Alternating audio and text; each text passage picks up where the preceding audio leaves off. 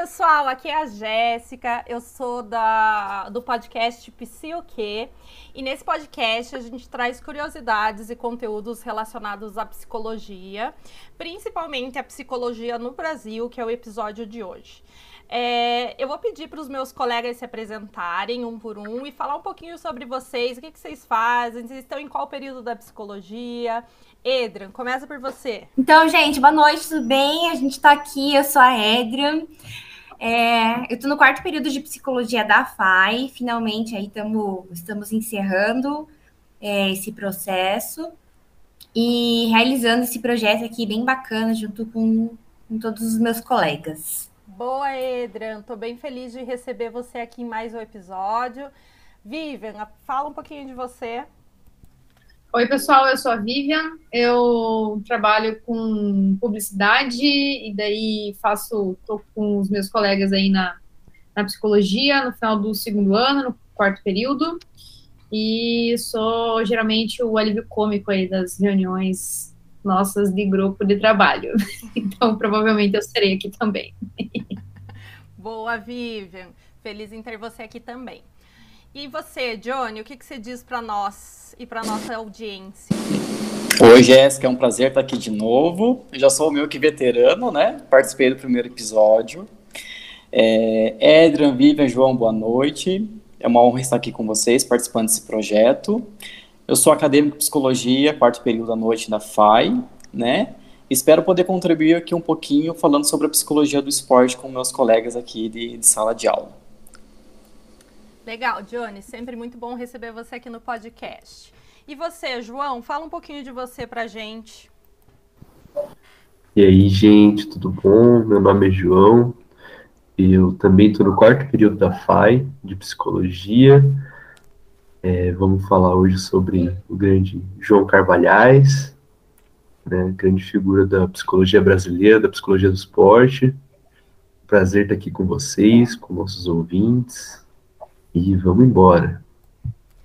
Isso aí, bora então começar essa conversa. Pessoal, como vocês bem sabem, esse podcast, ele tem a ideia de ser uma, um bate-papo informal.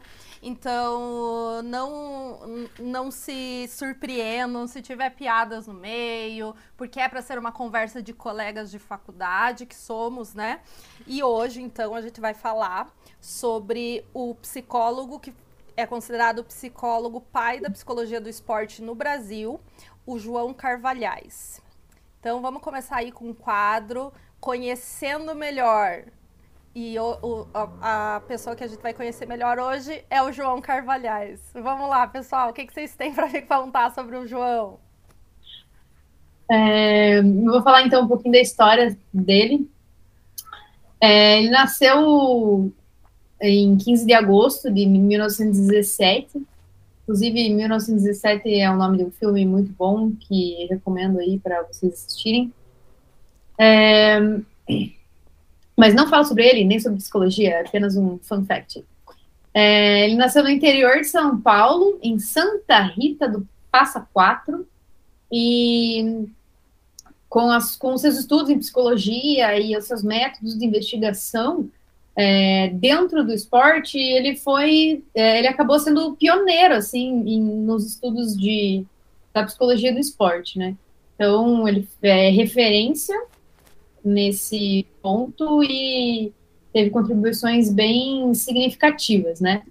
Ele começou a academia cursando bacharelado em Ciências Políticas na Escola Livre de Sociologia e Política de São Paulo, é, na grade curricular desse curso tinha algumas disciplinas relacionadas à psicologia e o Carvalhais, assim como eu, olha só, me apaixonei por psicologia quando estava na faculdade cursando publicidade, apesar de eu achar ridículo a, a psicologia do consumo, ridículo não, mas enfim. assim como eu achei interessante quando eu estava na faculdade a psicologia por disciplinas não necessariamente relacionadas ao que eu estava estudando, né? É, ele também. Então, ele gostou bastante disso e começou a é, aprofundar seus estudos em psicologia. Então, ele iniciou no meio corporativo, aplicando muito mais testes de seleção de pessoas, né? o famoso o que eu faço depois da faculdade, enfim, ele aplicou o teste de seleção de pessoas. É, mas ele foi publicando vários artigos também. Então, em 1952, ele começou essa a, a, publicação dele, e aí logo ele entrou como sócio, é, como sócio e segundo secretário na Sociedade de Psicologia de São Paulo. E aí foi fazendo mais artigos e já foi se relacionando com a psicologia do esporte. Depois ele ficou muito conhecido na Federação Paulista de Futebol. E aí que ele começou mesmo a jornada casada ali, né, da psicologia e do esporte. Ele também aplicou muitos testes psicológicos, do conhecimento que ele tinha antes, né, testes psicológicos lá do logo que ele saiu da logo que ele se formou, ele começou a aplicar testes psicológicos na área esportiva também. É, e em 58 ele foi chamado para ser é, para preparar os jogadores da seleção de futebol pra, do, do Brasil, né, seleção brasileira, para a Copa do Mundo.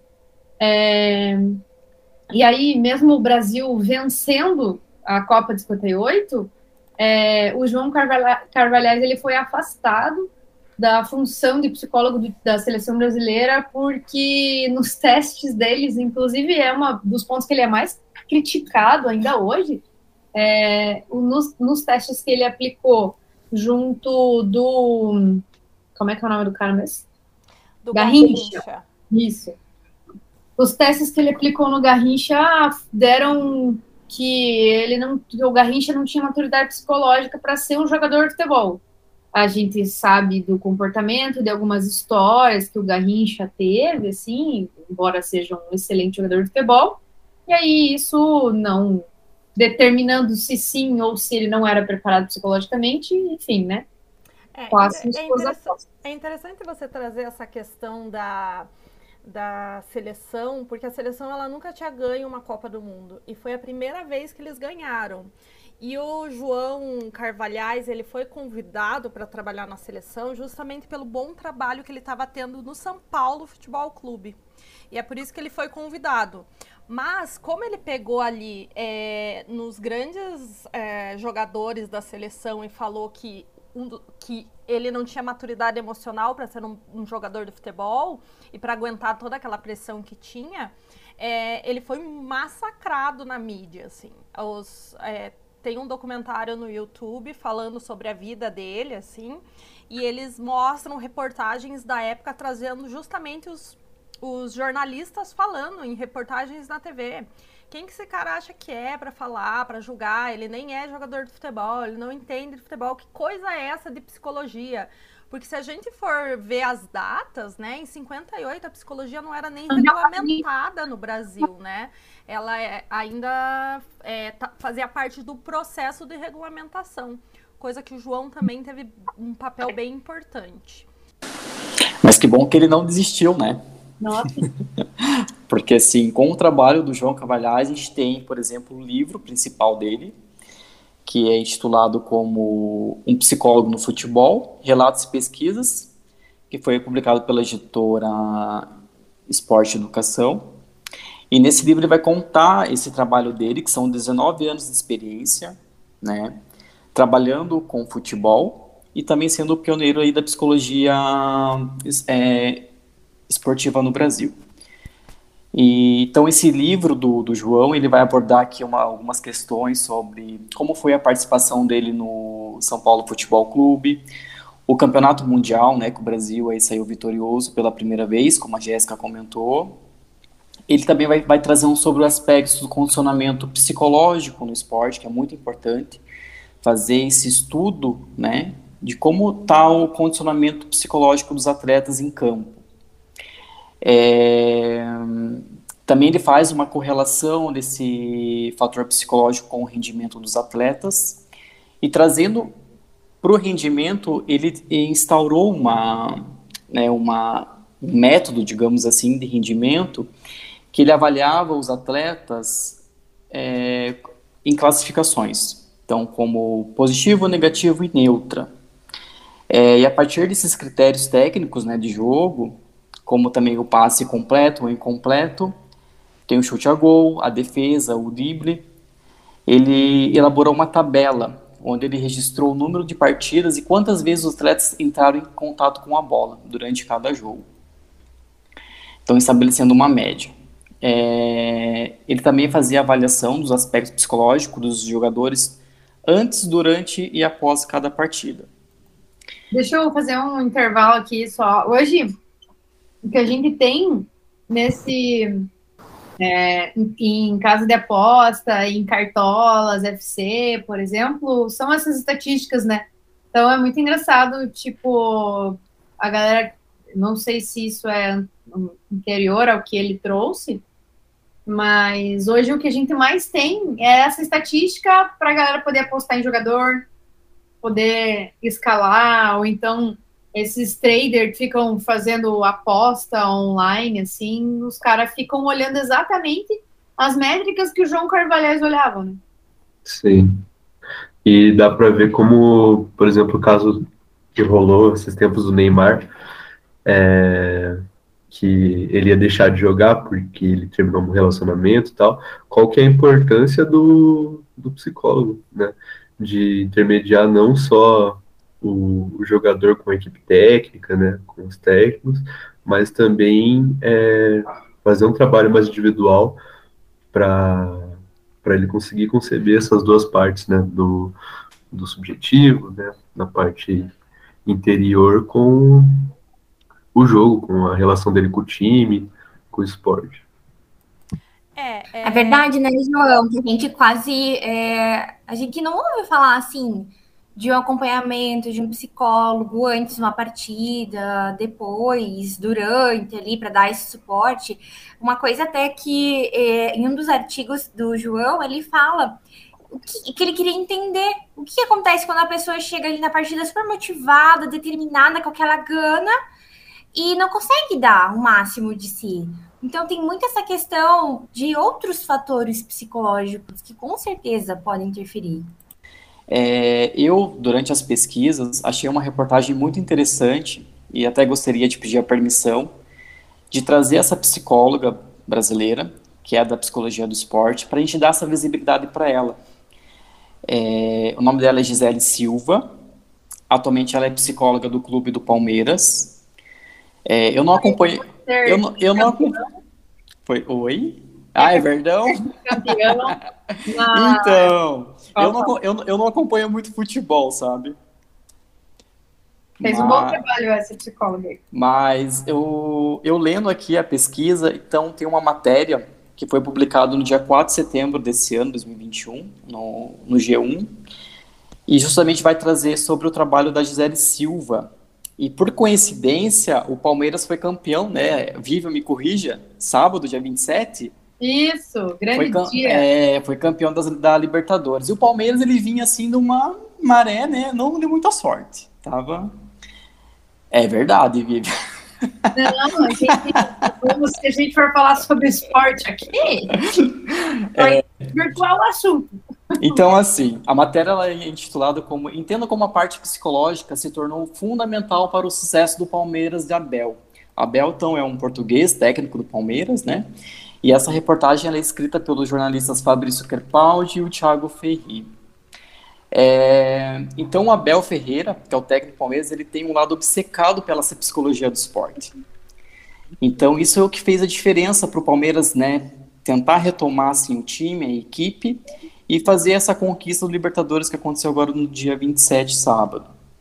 E a Gisele, vou trazer um recorte da Gisele, ela explicando como acontece isso dentro do, do time, é, é, essa abordagem psicológica. Então, abre aspas, é, a gente olha para as condições de vida, as questões pessoais, como o atleta está se sentindo dentro da, da instituição, como está sendo o processo de adaptação a tudo que o clube propõe, seja relacionamento, metodologia e regras. A gente trabalha para que o atleta se adapte dentro do que o clube oferece que não perca seu propósito de vida, não perca sua essência, que ele consiga atuar, ser quem ele é, mas mantendo o bem-estar psicológico dentro dos desafios que o esporte de alto rendimento tem. Fecha aspas. Então, aqui ela trouxe um recorte assim, fundamental para a gente entender o que é a psicologia do esporte dentro desses clubes, dentro também da parte de atletas de alto rendimento, né?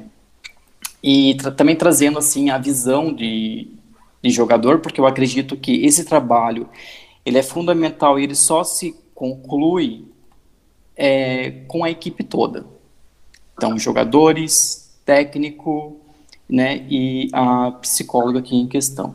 Então, o Rony, que é o atacante, ele, ele fala, abre aspas, a gente não deixou que esses jogos abalassem a gente. Sabemos que o psicológico abala muitas vezes, mas nós temos o dever de controlar a nossa mente. Muitas vezes é algo psicológico. Temos nossa psicóloga, que conversa diariamente com a gente. Vamos na sala dela para conversar. O Palmeiras nos dá todo esse suporte. Fecha aspas, disse o atacante. Então a Gisele também ela faz o acompanhamento ali dos treinos, né, é, dos, junto aos atletas. Ela vai atualizando as, algumas demandas específicas. É, ela também ajuda muito a, o Abel, né, a traçar estratégias é, né, para o campeonato, para os jogos em, em questão.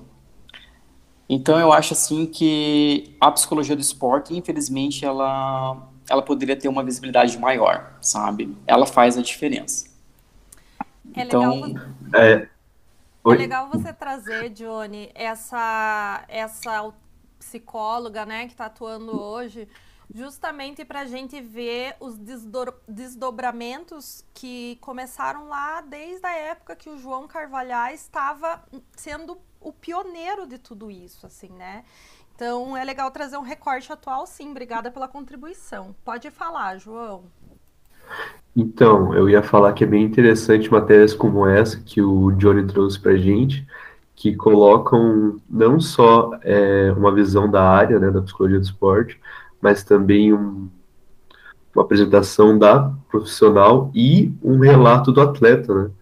Porque faz com que os clubes até valorizem mais essa, essa área, porque se você for ver o relato do atleta, né, como que esse acompanhamento ajudou ele no desempenho dele, ver os resultados que esse desempenho trouxe, né, que foi a vitória do Palmeiras no na Libertadores. Libertadores, isso. É, então é interessante a gente colocar, né, dar espaço para os profissionais, para os atletas falarem mesmo sobre qual que é o impacto de, desse trabalho na, no desempenho deles, para que seja mais valorizado, né? E, e é interessante. Oi? Desculpa te interromper. Diga. Pode concluir. Não, pode falar, era, era isso mesmo. Ah, tá. Sem contar que, assim, tanto não tem visibilidade que acho que na nossa turma que entrou desde o primeiro período, assim, recentemente entrou o primeiro aluno que falou assim, ah, eu, o que, que você quer? Ah, eu quero ser psicólogo do esporte primeira pessoa, assim, depois de quatro períodos, sabe, entrando pessoas novas e vindo de transferência de outros, outras faculdades.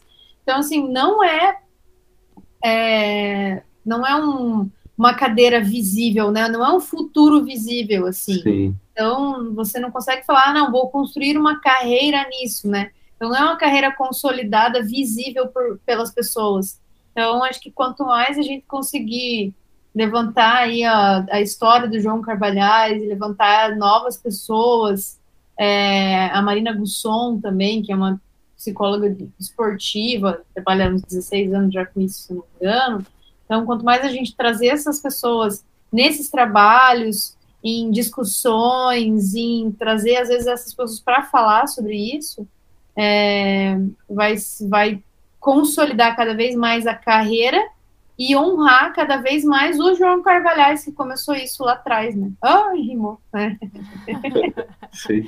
Sabe Sim. que é... é... Pode falar, João.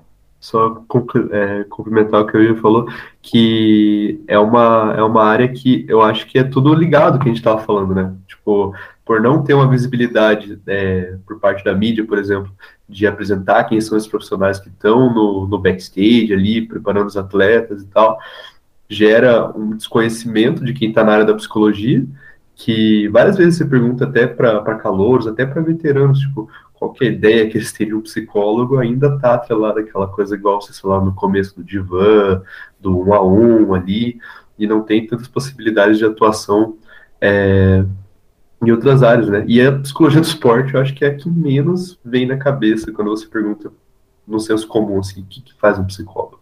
Onde está atuando um psicólogo? Tipo, ninguém vai falar que é um time de futebol. É, principalmente porque eles são incluídos ali nos auxiliares técnicos, né? Tipo, todas as pessoas são auxiliares do técnico. Então, fisioterapeuta ainda ganha um pouco de destaque porque precisa de fisioterapia, qualquer lesão que acontece, mas assim, o psicólogo ele entra nesse saco grande de pessoas que são os auxiliares técnicos.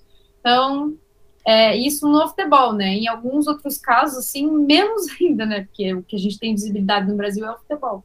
É, exatamente. É, deixando claro, assim, que a, o psicólogo do esporte, ele não tá ali apenas para atuar dentro dos times de futebol, né? Ele tá em todos os outros esportes também. Agora, isso na teoria, ele pode atuar em todos os esportes. Como funciona na prática, a gente ainda tem muito pouco conhecimento. E embora a gente esteja numa era onde a saúde mental é algo que está em destaque, as pessoas falam muito sobre saúde mental, falam muito sobre o trabalho dos psicólogos, ainda fica esse estigma do psicólogo é dentro de um consultório, né, numa clínica. Então é, é, é importante a gente conhecer o trabalho dessas pessoas que estão atuando em outras áreas que são tão importantes quanto a terapia individual, né? Elas, é, é, é importante também pensar na, na em como está a saúde mental dos grupos, sejam eles esportivos ou não, né? De futebol ou não. Eu queria, eu queria perguntar para vocês se vocês têm mais alguma, algum trabalho de destaque do João Carvalhais para trazer para a gente fechar o nosso podcast, trazendo sobre o autor com o qual, do qual a gente se propôs falar hoje. Tem um ponto ali bem massa que ele realmente não via só uh, esses pontos assim do moderado do jogador de acordo com as estatísticas e de acordo com o que ele está, de acordo com os passos completos, enfim, e aquela classificação de moderado, é, como que é, Johnny, que eu esqueci? Na verdade é positivo, neutro e, e negativo. É, neutro. Isso. Então essa essa questão não o, o João Carvalhais não levava só em conta a essa classificação de positivo, negativo e neutro, ele também levava em consideração a influência que esse jogador tinha no grupo. Então, se o grupo falava assim, ah, é, não tá. Ô, Marina, você tá tirando minha concentração com esse chapéuzinho. Ou se o João Carvalhais falava assim, putz, esse cara tem muita influência, mas ele tá levando as pessoas para um, um, caminho não tão bom, né? Curtição, enfim, na hora que eles precisam se concentrar, desvirtuar da liderança e tal, ele levava em consideração isso também. Então, não só o individual, mas o coletivo também, né? que é o, o grande mote do futebol também, essa situação do coletivo versus individual. Bom, vamos lá então. Pessoal, vamos fazer o um encerramento então aqui. Eu agradeço muito a presença de cada um de vocês. É sempre bom estar entre pessoas que gostam de conversar, que gostam de trazer curiosidades e assuntos interessantes, principalmente relacionados à nossa área, não é mesmo?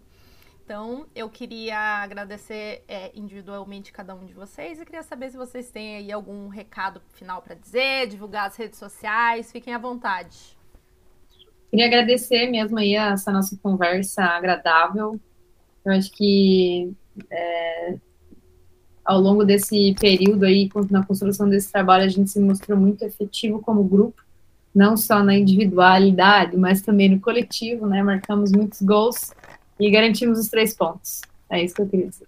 O professor falou, a gente tentou aqui, fez tudo que deu aqui certinho, e é isso aí, e vamos que vamos. Obrigado pelo convite, Jéssica. Pessoal, também obrigado pela participação. E sim, eu acho que é super válido essa abertura, né? É, é dessa divulgação, dessa, dessa forma de a gente de encontrar né, a, a, mídia, enfim. Então é uma forma de a gente divulgar e dissipar esse trabalho de, de psicólogos que infelizmente ainda não são tão reconhecidos. Mas acho que de, aos poucos, né? E com esse trabalho a gente vai, a gente vai chegar lá. Obrigado. Quero agradecer aí a todo mundo também pela participação no trabalho. É, foi muito bom trabalhar com todos vocês esse semestre todo. E nossa, dá um sono também. É, e deixar o agradecimento também para a professora, né, por, esse, pra, por essa oportunidade para a gente desenvolver mais esse trabalho também. Foi muito, muito interessante, muito gratificante. É, tchau para todos aí, para todo mundo e boa noite. Brasil! Então é isso aí, galera. Sigam a gente nas redes sociais aí, Psioque. É, escutem a gente aí nas plataformas de podcast. E é isso, até a próxima. Boa noite. Tchau, tchau.